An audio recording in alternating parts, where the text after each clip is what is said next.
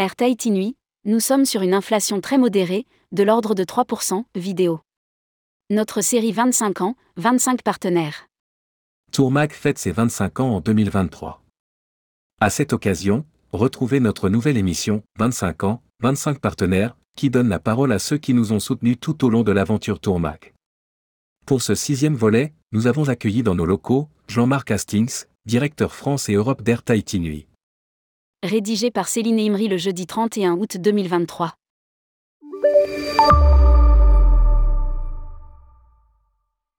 Connaissez-vous le point commun entre Air Tahiti Nui et votre journal préféré? Tous deux fêtent leur quart de siècle en 2023.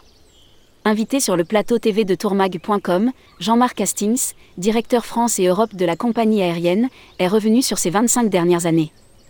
Challenge, mutation de l'industrie, évolution des besoins de la clientèle. La compagnie à la fleur de Thierry doit sans cesse faire preuve d'adaptabilité et de convergence pour répondre toujours aux attentes des clients. Après la création d'Air Tahiti Nui en 1998, l'année 2002 reste une année marquante pour le transporteur, avec l'ouverture de la ligne entre Tahiti et Paris. 2018 est l'arrivée des Boeing 787 nouvelle génération, permettant au groupe de renouveler sa flotte, fait aussi partie des moments les plus importants pour la compagnie.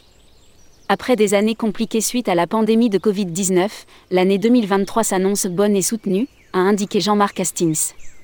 La demande de voyage est là, les Français veulent voyager. Nous sommes toujours dans le phénomène de rattrapage post-Covid, avec une très forte demande et une appétence pour nos destinations, que ce soit la Polynésie ou les États-Unis.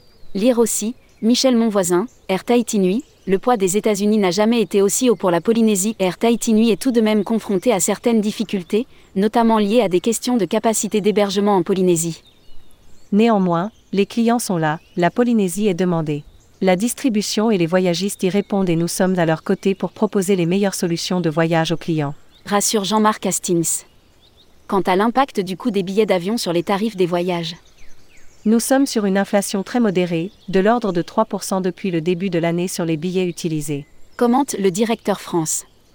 Il y a d'autres maillons du produit touristique qui contribuent également à cette inflation et je pense qu'il est important de ne pas montrer que l'aérien dans cette analyse.